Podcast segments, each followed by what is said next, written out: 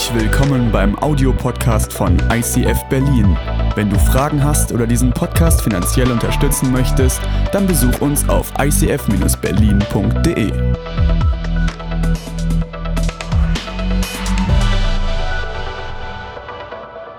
Also herzliches Willkommen an Bad Lobenstein. Schön, dass Sachsen mit eingeschalten hat. Von daher ist richtig cool. Wir sind hier nicht alleine, obwohl wir hier schon viele sind und langsam füllt sich es auch wieder. Langsam äh, können wir die Grenzen unserer Gottesdienste wieder weiter ausweiten. Aber unsere Grenzen sind nicht Berlin, sind nicht Brandenburg, sondern ist ganz Deutschland und weit darüber hinaus. Zinsendorf hat einmal gesagt, ähm, wenn ich in eine Kirche gehe, dann predige und in eine Stadt gehe, dann predige ich zu den Menschen dieser Stadt. Gehe ich nach Berlin, dann predige ich zu Deutschland, Europa und dem Rest der Welt. Jetzt habe ich Ehrfurcht, weil das ist eine Herausforderung und eine Verantwortung, die man hat, aber das ist eine Vision von Gott. Und ich freue mich, dass wir durchstarten können mit einer neuen Themenreihe. Und ich finde die mega genial, weil ich theologisch Erkenntnisse hatte, die ich vorher nicht hatte. Ich war die Woche so im Flow. Ich meine, meine Familie war nicht da, deswegen konnte ich rund um die Uhr arbeiten. Das hat auch Vorteile. Ähm, und habe die Predigt für heute und für die nächste Woche einfach, das, das floss einfach so runter. Deswegen lehnt euch zurück. Es könnte lange dauern. Nein, Quatsch. Ähm, und unsere neue Themenreihe, die heißt DIY Fails. Die Rückfrage kam die Woche, was bedeutet das denn? DIY ist das Modewort, do it yourself, mach es selbst. Wenn du Pinterest hast, dann weißt du, dass du guckst dir irgendwelche Sachen an und denkst, das will ich haben, das baue ich mir selber. DIY führt aber auch zu Streit unter Ehepartnern. Wenn der eine alles selber machen will und der andere zwei linke Hände hat und sagt, ich kaufe lieber, dann wird's besser, dann kann es zu Spannung geben. Und es tut mir leid, liebe DIY-Fans, wenn wir das, das, den Fokus diesen Monat auf Fails legen, auf das, was schief geht bei Fails, wir nennen das Thema DIY-Fails und das beste Beispiel ist dafür, du willst ein Kallax-Regal zusammenbauen, was kommt raus? Ein Stuhl. Und in der Bibel ist es ganz genau so. Die Bibel sagt, es gibt einen Gott und Menschen fangen an, sich diesen Gott nachzubauen und denken, das habe ich erkannt und was rauskommt, ist ein Götze, der handgemacht ist, der aber was völlig anderes ist als das Original. Und deswegen freue ich mich drauf, jetzt über sechs Wochen uns mit dem Thema Götzen zu beschäftigen, mit guten Dingen im Leben, die wir uns zu unseren Götzen machen, um festzustellen, um was es da geht eigentlich. Und Lisa hat den Text vorhin vorgelesen, diese Stelle aus Hesekiel, die so bezeichnend ist. Ich werde später noch ein bisschen tiefer auf sie eingehen, nachdem ich einen, einen groben Faden gesponnen habe. Aber was sagt diese Stelle in Hesekiel? Sagte, Menschen kommen zum Gottesdienst, die kommen, um den Propheten zu zu befragen, die kommen, um Gott zu worshipen, die kommen, um eine Predigt zu hören. Aber weil ihr ganzes Leben voll ist mit Götzendienst, sagt Gott irgendwann, hey, sorry, was wollt ihr hier? Euer Gottesdienst ist kraftlos, eure Gebete sind unwirksam. Ihr könnt beten für Heilung, aber warum passiert nichts? Weil euer Leben gespickt ist mit Götzen und das war zur damaligen Zeit massivst viel und es ist heute noch, es ist heute nicht unbedingt weniger.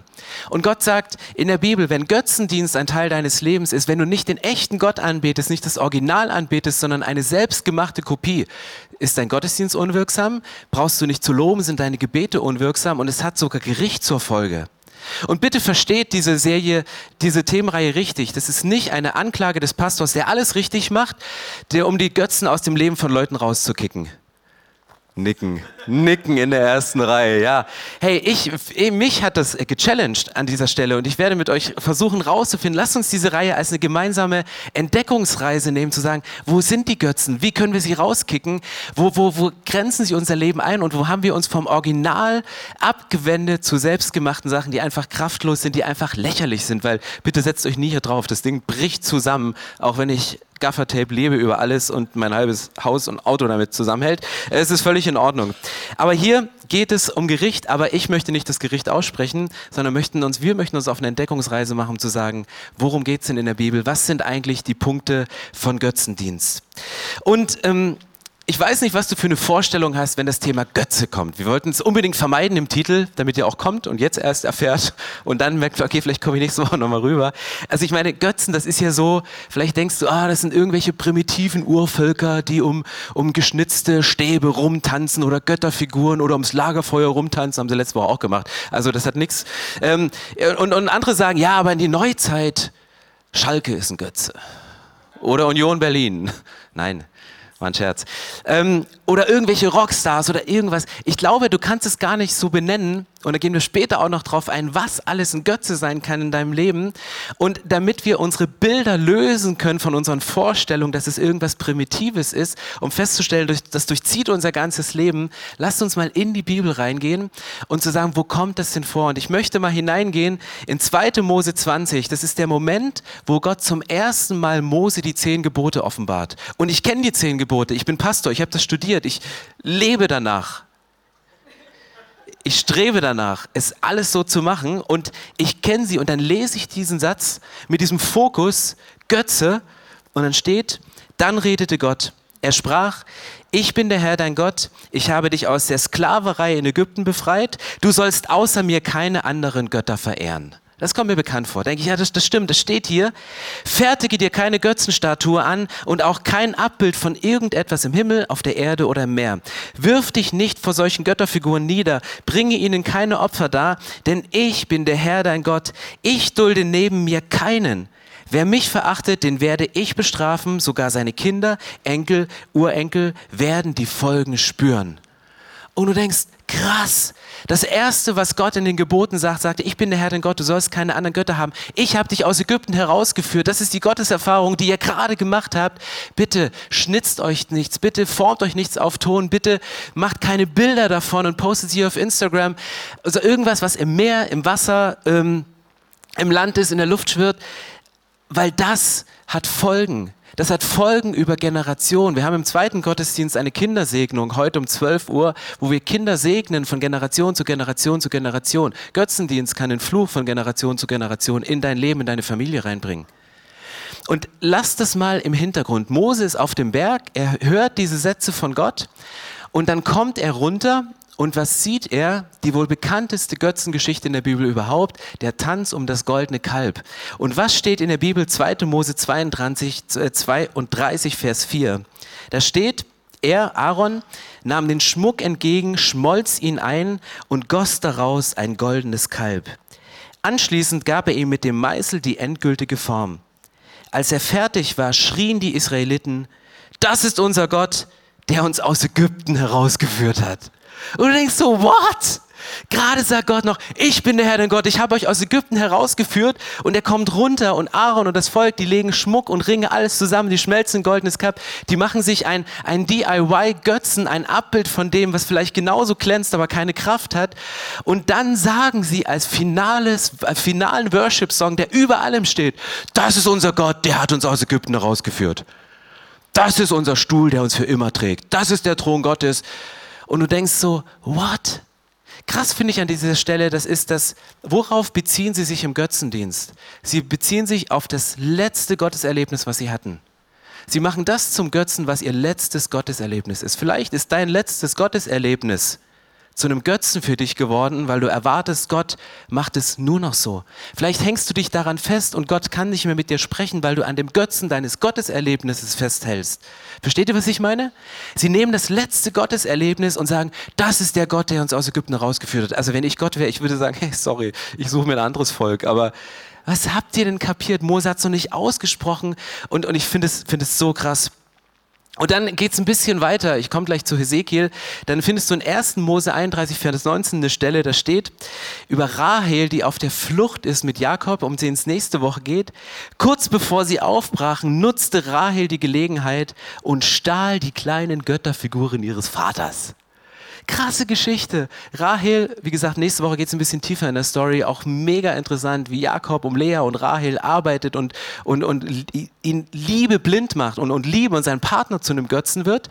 Aber sie, sie, sie, sie treffen eine Entscheidung, etwas zu verändern. Sie treffen eine Entscheidung, Gott zu vertrauen und loszugehen.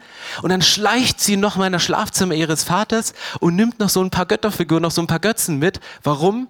weil sie Gott nicht 100% vertraut, dass er ihre Rettung ist, weil sie Gott nicht 100% vertraut, dass er ihr Versorger ist, weil sie Gott nicht 100% vertraut, holt sie sich eine Backup-Lösung. Götzen sind immer Backup-Lösungen. Wenn du nicht ans Original rankommst, dann suchst du dir einen Götzen und Rahel vertraut den Götzen mehr. Und auch hier merkst du wieder, das zieht sich von Generation zu Generation zu Generation. Wenn, wenn Väter, wenn Familien Götzen aufgebaut haben, leben das die Kinder ganz genauso was immer das sein kann. Und dann Hesekiel 14, Vers 3 ähm, ist dieser Kernvers für mich in diesem Text, den Lisa vorhin vorgelesen hat. Hesekiel, ähm, Du Mensch, diese Männer haben ihr Herz an Götzen gehängt. Das ist die zentrale Stelle. Wenn es um Götzen geht, diese Männer, sie haben ihr Herz an Götzen gehängt. Sie haben ihr Herz mit etwas verbunden. Sie haben ihr Herz auf etwas ausgerichtet. Ihre Gedanken, ihre Gefühle, wofür Herz in der Bibel steht, das haben sie ausgerichtet. Und was ist passiert? Was ist, was ist vorher passiert, dass es zu diesem schrecklichen Götzendienst kommen musste? Die Israeliten, die waren 400 Jahre in ägyptischer Gefangenschaft.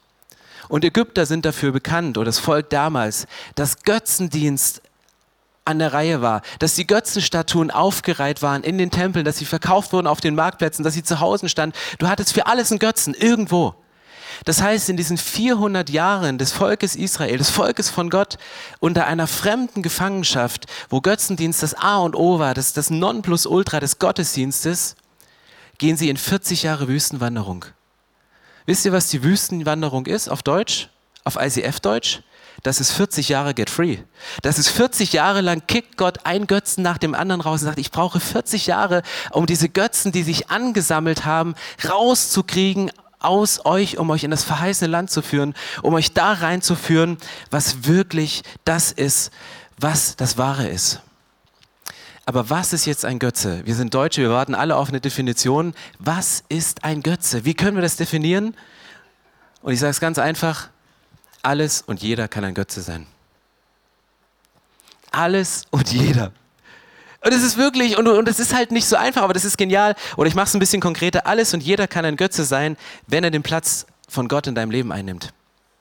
Wenn sich etwas vor Gott schiebt, wenn Gott nicht mehr der Mittelpunkt ist, was immer dir Glück, Sinn und Identität verspricht, das kann zu einem Götzen in deinem Leben werden. Was immer dir Glück, Sinn und Identität verspricht, kann zu einem Götzen in deinem Leben werden. Es ist ein Götze, wenn du deine Identität draus ziehst, wenn du dir Glück erhoffst, wenn du darin den Sinn siehst. Selbst dein Partner kann zu einem Götzen werden, wenn du ihn vergötterst und er ein und alles ist. Aber dein Partner, ich muss dich leider enttäuschen, er kann dir nicht alles geben. Er kann dir nicht alle Erwartungen erfüllen. Es gibt Bedürfnisse und Erwartungen, die kann dir nur Gott stillen.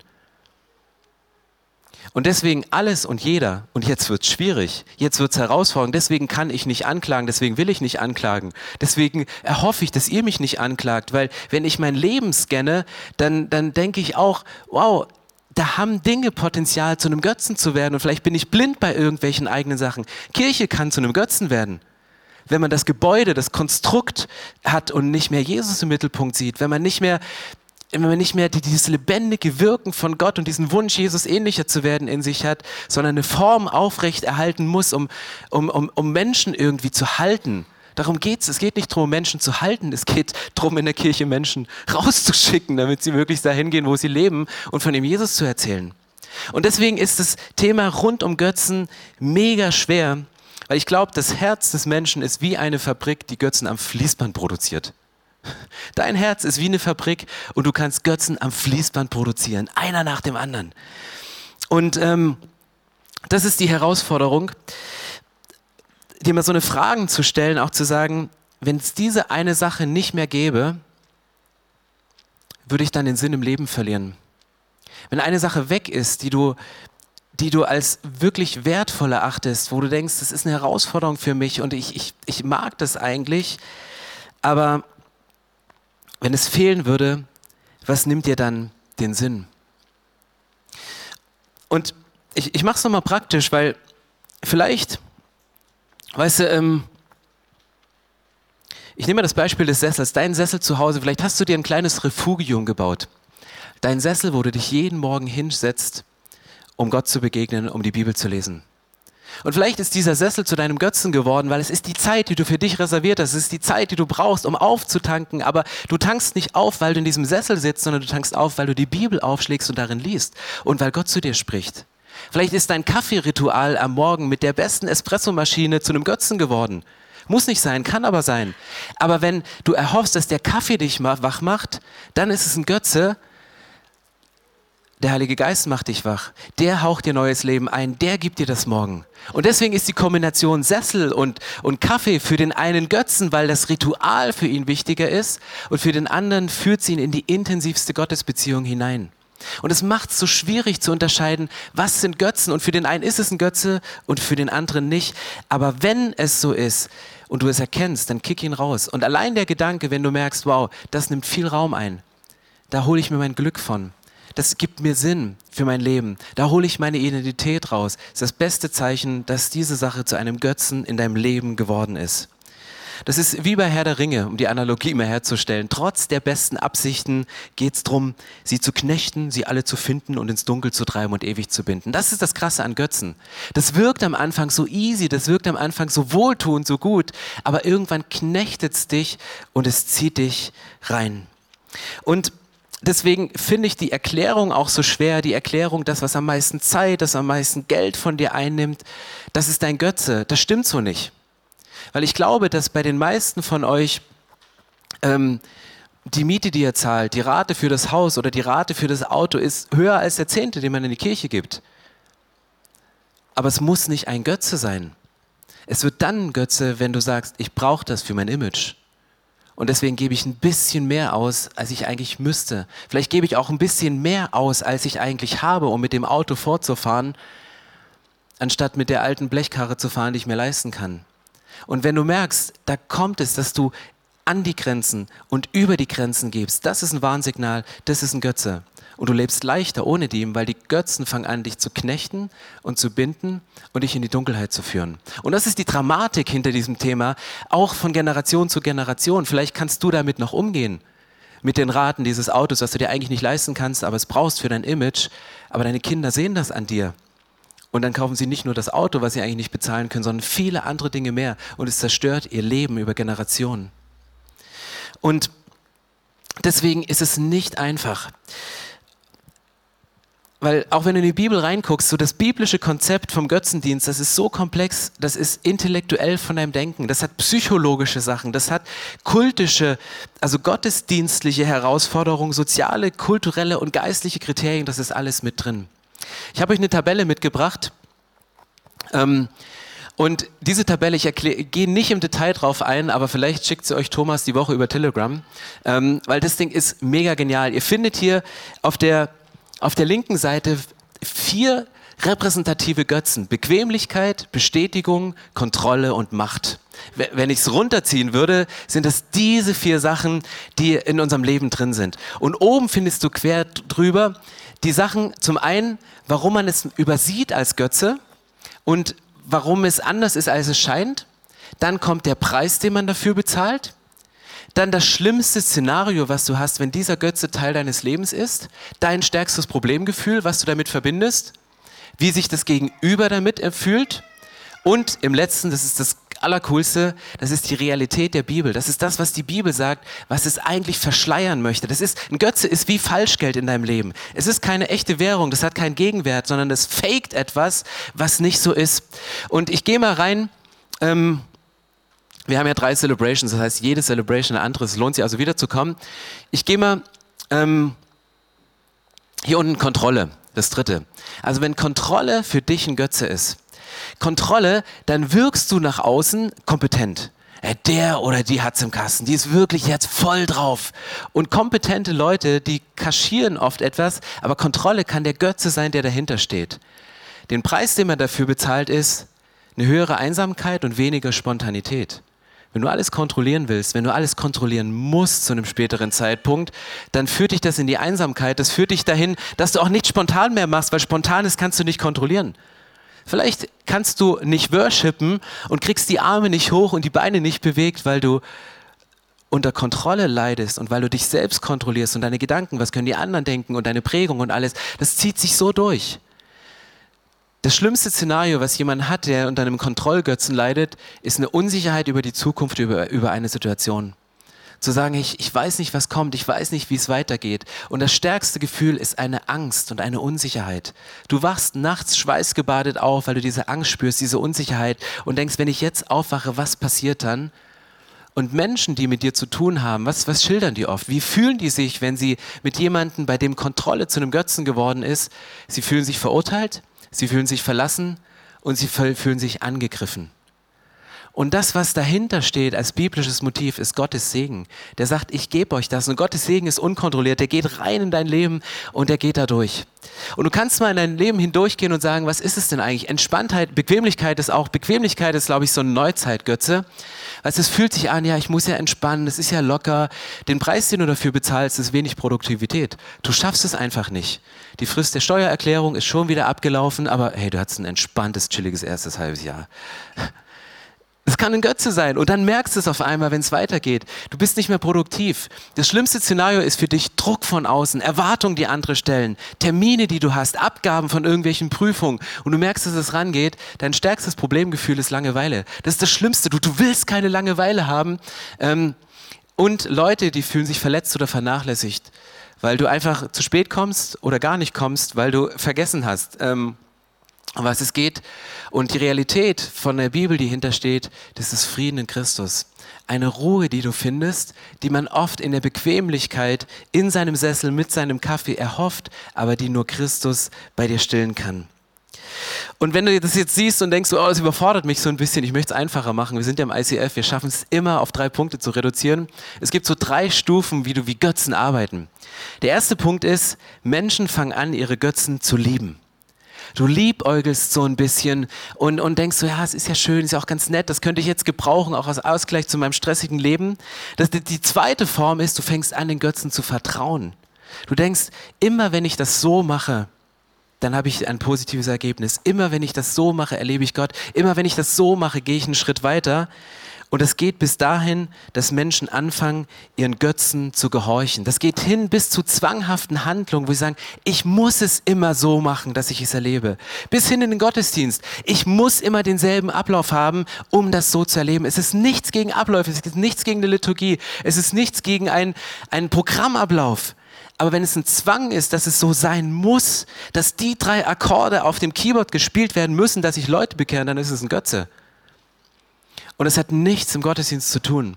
Und du hast diese Steigerungsform von Lieben, von Vertrauen, von Gehorchen, von Liebäugeln, von Sympathisieren bis hin in Gefangenschaft gezogen zu werden. Und die Frage ist, wie kann ich meine Götzen entlarven? Achte auf deine Tagträume. Wovon träumst du tags? Auf was für Seiten scrollst du, wo du denkst, das ist doch schön, wenn ich das hätte, dann würde es mir gut gehen. Dann hätte mein Leben Sinn. Dann wäre ich jemand anderes. Achte auf deine Ängste, auf deine tiefsten Ängste. Wenn du merkst, was sind deine Ängste, die führen dich zu deinen Götzen. So kannst du Götzen in deinem Leben entlarven, indem du das Gegenteil nimmst von dem, was deine Angst ist, was Gott dir geben kann. Auch investierte Zeit, investiertes Geld. Auch es ist ein Indikator dafür, auch wenn es nicht das Alleinige ist, auch wenn du es nicht berechnen kannst, wie in dem Beispiel von dem Zehnten und der Rate für dein Auto oder der, der Miete für das Haus. Aber achte drauf, und wenn du ernstlich dran interessiert bist, Götzen rauszukicken aus deinem Leben, dann nimm diese Sachen. Auch unerhörte Gebete. Wenn du für eine Sache immer wieder betest und Gott sie nicht erhört, überleg mal einen Schritt weiter, ob die Sache noch Götzenstatus hat. Die Sache muss nicht schlecht sein. Götzen, die zu Götzen werden, sind immer gute Sachen aber wir machen sie zu Götzen. Aber die Intensität, mit der wir drangehen, wenn wir unser Herz dranhängen, wie Hesekiel 14 schreibt, wenn wir unsere Gedanken, wenn sie sich drum kreisen, wenn unsere Gefühle nur noch drum drehen, dann wird es zum Götzen. Und deswegen kriege deine Götzen in den Griff, bevor sie dich im Griff haben. Und das ist der Start für diese Serie. Wir wollen uns auf eine Entdeckungsreise machen und zu gucken, wo liegen Götzen in unserem Leben. Aber krieg deine Götzen in den Griff, bevor sie dich in den Griff bekommen bevor du ihn gehorchst. Mach einen Unterschied. Römer 1, Vers 21 steht, denn obwohl sie schon immer von Gott wussten, verweigerten sie ihm die Ehre und den Dank, die ihm gebühren. Stattdessen kreisten ihre Gedanken um Belangloses. Und da sie so unverständlich blieben, wurde es schließlich in ihren Herzen finster. Was ist das für eine krasse Stelle im Römerbrief? Was ist das für eine krasse Stelle? Ihr sagt hier, hey, liebe Menschen, euer, ihr habt das beste Original, den Gott selber, aber eure Herzen, die kreisen um Belangloses. Das ist, ist nichts, das ist heute da, morgen weg. Und dann steht für mich die Modekrankheit des 21. Jahrhunderts. Hier steht, Stattdessen kreisten ihre Gedanken um Belangloses, da sie so unverständlich blieben, und schließlich wurde ihr Herz finster. Wenn ich den Bibelvers Römer 1,21 übersetzen müsste, würde es heißen, ihre Herzen kreisten um Belangloses und sie rutschten ab in eine Depression. Wenn das Herz finster wird, dann bist du in einem tiefen Tal, wo es einfach nur noch dunkel ist. Ein Freund von mir, der ein Pastor ist, der von jetzt auf gleich über einen Burnout in eine tiefe Depression gerutscht ist. Ich habe ihn gefragt, wie kann ich mich darauf vorbereiten, dass mir das nicht passiert. Sagte, ey, bei mir war es so, als wenn jemand einen Stecker gezogen hätte und bam, war weg. Ich bin nicht mehr die Treppe hochgekommen, ohne zu schwitzen wie ein, wie ein Tier. Ging nicht. Und es hat über ein Jahr gedauert, um da wieder rauszukommen. Und es fing viel vorher an und viele gute Sachen hatten eine Stellung in seinem Leben eingenommen und jemand anderen die Stellung streitig gemacht, nämlich Jesus und Gott selber. Deswegen krieg deine Götzen in den Griff, bevor sie dich in den Griff kriegen. Bevor dein Herz finster wird, du in etwas abrutscht. Und ich glaube, dass was, was viele Menschen als psychische Störung heute bezeichnen, ist eine Folge von Götzendienst, Angststörung, Depression, die aus Arbeitssucht kommen, die aus einem Perfektionismus rauskommen, von etwas, was, wo wir etwas Bedeutung geben, dem die Bedeutung nicht zusteht. Und das Krasse ist, Götzen kann man nicht einfach so entfernen, Götzen muss man ersetzen. Götzen kannst du nicht einfach wegnehmen, du musst sie ersetzen. Und du kannst Götzen auch nur durch Gott ersetzen. Römer 1, Vers 25, eine Folge von dem, was passiert, wenn Gott eingreift, nach Vers 21, Sie haben die Wahrheit über Gott verdreht und ihre eigene Lüge geglaubt. Sie haben die Schöpfung angebetet, Klammer auf, und nicht den Schöpfer, und ihr gedient und nicht dem Schöpfer, hier steht's. Ihm allein aber gebühren Lob und Ehre bis in alle Ewigkeit. Das heißt, es ist diesen Stuhl, den du dir selbst gebaut hast, wo, wo du drauf sitzt und der zum Thron deines Lebens geworden ist, den kannst du rauskicken, aber da ist kein Stuhl mehr. Wenn du den Römerbrief und die Bibel richtig verstehst und Götzendienst entlarven willst, dann nimmst du den Stuhl weg und setzt den Thron Gottes hin. Wo hier steht, Gott allein gebührt die Ehre, Gott allein gebührt das Lob. Gott, Gott ist der Mittelpunkt des Lebens, von ihm alles kommt und zu dem alles hinfließt und dem alles gebührt. Und das, denke ich, müssen wir neu checken. Das muss ich neu checken. Neben all den verführerischen Götzen, die uns versprechen, komm, ruh dich aus. Dein Sessel in Kombination mit dem Kaffee. Nein, die aufgeschlagene Bibel in Kombination mit dem Heiligen Geist, weil dann sitzt Jesus auf dem Thron und du betest ihn an. Und das ist das, was die Bibel sagt. Wenn wir können Götzen, lasst sie uns aufspüren in den nächsten sechs Wochen und uns gegenseitig nicht mit erhobenen Zeigefinger zu sagen, du hast nur noch einen Götzen in deinem Leben, ich helfe dir ihn mal rauszutragen. Lasst uns gemeinsam auf eine Reise gehen und zu sagen, hey, ich will sie rauskicken. Kolosser 3, Vers 1 bis 5. Wenn ihr nun mit Christus zu einem neuen Leben auferweckt worden seid, dann richtet euch ganz auf Gottes himmlische Welt aus. Seht dahin, wo Christus ist, den Thron, auf den Ehrenplatz an Gottes rechter Seite. Ja, richtet eure Gedanken auf Gottes himmlische Welt und nicht auf das, was diese irdische Welt ausmacht. Denn für sie seid ihr gestorben, ihr seid tot. Aber Gott hat euch mit Christus seinem neuen Leben auferweckt, auch wenn es jetzt noch verborgen ist. Doch wenn Christus euer Leben erscheinen wird, dann wird jeder sehen, dass ihr an seiner Herrlichkeit Anteil habt. Also trennt euch ganz entschieden von Götzen, von einem Lebensstil, wie er für diese Welt kennzeichnend ist. Trennt euch von sexueller Unmoral, von Ausschweifung, von Leidenschaften und Lastern, aber auch von der Habgier, die den Besitz für das Wichtigste hält und ihn zu ihrem Gott macht. Götzendienst ist mehr als nur Gott nicht zu gehorchen.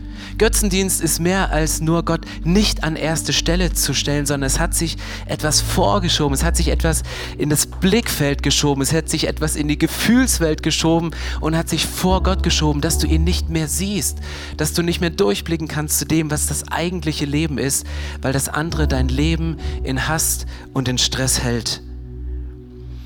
Und mit Willenskraft alleine kannst du Götzen nicht besiegen. Es braucht die Kraft Gottes in deinem Leben, um Götzen zu entlarven und rauszukicken. Und um Götzen loszuwerden, müssen wir das wertschätzen, was, was Jesus für uns gemacht hat am Kreuz. Weil ich glaube, es brauchte die Kraft des Kreuzes, um uns vom Thron des Lebens runterzunehmen und Jesus und Gott wieder drauf zu setzen.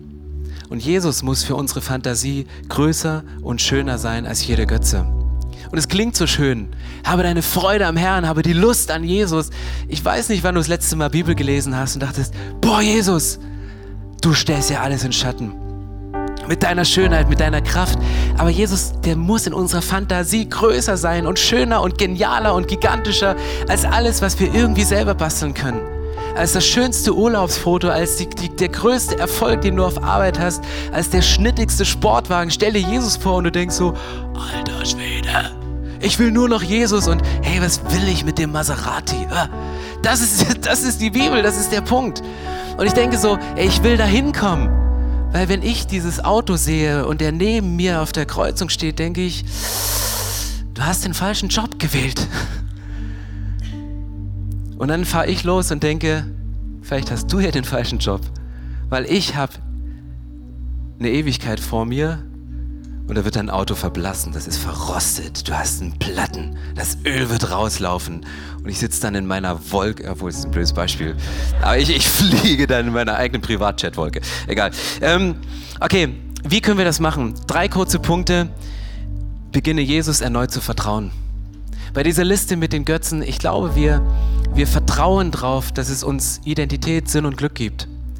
Beginne Jesus wieder neu zu vertrauen. Nicht wie Rahel, die sich noch zusätzlich zu Gott ein paar Götzenfiguren, die ihr Vater gelebt hat und unterm Bett versteckt hatte, mitnimmt, weil sie den Gott alleine reicht nicht. Gott alleine genügt, Jesus alleine genügt. Keine Frage. Du brauchst die Ergänzungsmittel nicht. Das ist einfach nur, es ist ein Fake. Götzen sind immer nur Fake. Lebe zur Ehre Gottes und erlange Reife, indem du anderen Menschen hilfst, Jesus ähnlicher zu werden. Und auf diesen Prozess freue ich mich diesen Monat, uns gegenseitig zu helfen, Jesus ähnlicher zu werden, indem wir Götzen entdecken. Also sprecht selber drüber und sagt, ich, ich bin das mal durchgegangen und das habe ich entlarvt. Bitte hilf mir. Geh zu jemandem in deiner Small Group, dem du rechenschaftspflichtig bist und wo du sagst, hilf mir, das rauszukicken. Ich habe es erkannt als Götze, aber ich will da nicht mein Glück, mein Sinn, meine Identität rausziehen, so ich möchte es von Jesus und ich will mich auf diesen Prozess einlassen. Helft euch gegenseitig und du erlangst zu geistlicher Reife, wenn das passiert. Und das sind für die für Symbole, für die ich gleich beten möchte, die wir über jeden Sonntag sprechen. Das Herz steht dafür, dass Gott das Original ist. Gott ist derjenige, der dir Glück, Sinn und Identität gibt. Er hat dich geschaffen, er hat dich gemacht und so wie er dich geschaffen hat, so wie er dich gemacht hat, so liebt er dich. Und wenn Jesus seine Augen zumacht und seine Fantasie spielen lässt und von dir träumt, sagte, ich konnte niemanden Besseres schaffen als dieses Mädchen oder diesen Jungen oder dieses Baby, was noch in deinem Bauch ist oder diesen Rentner, der in den letzten Zügen seines Lebens noch die Bibel aufschlägt. Wenn Jesus über dein Leben nachdenkt, der freut sich, weil der ist so verknallt in dich, so dermaßen. Und ihn schmerzt es jedes Mal, wenn er sieht, dass du in irgendeine Richtung gehst und, und, und den Blick vom Thron wegnimmst und denkst, ist ja auch ganz nett. Würde mir ja reichen, so ein selbstgemachtes Glück, so eine selbstgemachte Identität, so einen selbstgemachten Sinn für mein Leben. Und Gott sagt, nee, es, es bringt's nicht. Es bringt dir kurzfristig die Erfüllung und den Sinn und das Glück, aber nicht für die Ewigkeit. Und deswegen schickt Gott Jesus auf diese Erde und sagt, um dir zu beweisen, dass ich dich über alles liebe, gehe ich ans Kreuz und ich trage die Schmerzen und ich ziehe dir zurück. Nur durch Jesus hast du die Möglichkeit, zu Gott, zum Vater zu kommen. Frieden mit Gott zu schließen, irgendwann im Gericht vor Gott zu stehen und zu sagen, hey, das war mein Leben. Da gab es ein paar Götzen, mit denen habe ich gekämpft, die habe ich rausgekickt. Andere Sachen habe ich nicht in den Griff bekommen. Aber danke, Jesus, dass du gnädig bist. Danke, dass du dafür gestorben bist. Danke, dass du alles rausgekickt hast und gewaschen hast. Auch die Sachen, die ich nicht bekennen konnte, weil sie mir nicht bewusst waren und wo ich trotzdem an dir vorbeigelebt bin. Und das gibt dir den Halt, A, für die Ewigkeit, um dir sicher zu sein, wo du deine Ewigkeit verbringst, aber es verspricht dir auch einen Halt in deinem Leben jetzt. Und ich möchte gerne beten und wenn du sagst, ich nehme dieses Gebet für mich in Anspruch und ich möchte nochmal meinen Blick auf Jesus richten, zum Original und mich abwenden von Fakes, dann kannst du dieses Gebet zu deinem eigenen machen. Lass uns die Augen schließen und beten. Himmlischer Vater, ich danke dir, dass du uns über alles liebst. Ich danke dir, dass du uns geschaffen hast als, als Menschen, die dem Original gleichen und nicht irgendein Fake sind. Jesus, ich bitte dich um Vergebung, wo ich mir Götzen gebastelt habe, wo ich mir Götzen gebaut habe, die deine Rolle eingenommen haben, die dir den Platz streitig gemacht haben, wo ich gedanklich mit meinen Gefühlen, mit meinen Taten in eine Richtung gegangen bin, die wegging von dir, wegging von deinem Thron auf irgendwelche selbstgebauten Sitzmöglichkeiten.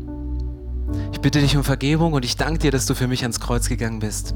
Ich danke dir, dass die Kraft des Kreuzes so groß ist, um Götzen in unserem Leben zu entlarven. Ich danke dir, dass die Kraft des Kreuzes so groß ist, dass sie unser Leben, auch wenn wir es abgeschrieben haben, auch wenn wir es für sinnlos und traurig empfinden, dass du es auf ein neues Level heben kannst, indem du uns durch dein Kreuz zu dir ziehst. Ich danke dir für die Sicherheit, die wir in dir haben, eine Ewigkeit mit dir zu verbringen und dass diese Erfüllung eines Lebens der Ewigkeit bereits hineinschwappt in unser Leben. Ich danke dir, dass die Ewigkeit und das Leben mit dir nicht erst mit unserem Tod beginnt, sondern heute. Mit dem Moment, wo wir uns für, dir, für dich entscheiden, wo wir uns erneut für dich entscheiden. Ich danke dir, dass du da bist und dass du unserem Leben eine neue Sichtweise schenkst. Eine Sicht auf dich, auf das Original und auf den liebenden Gott. Amen.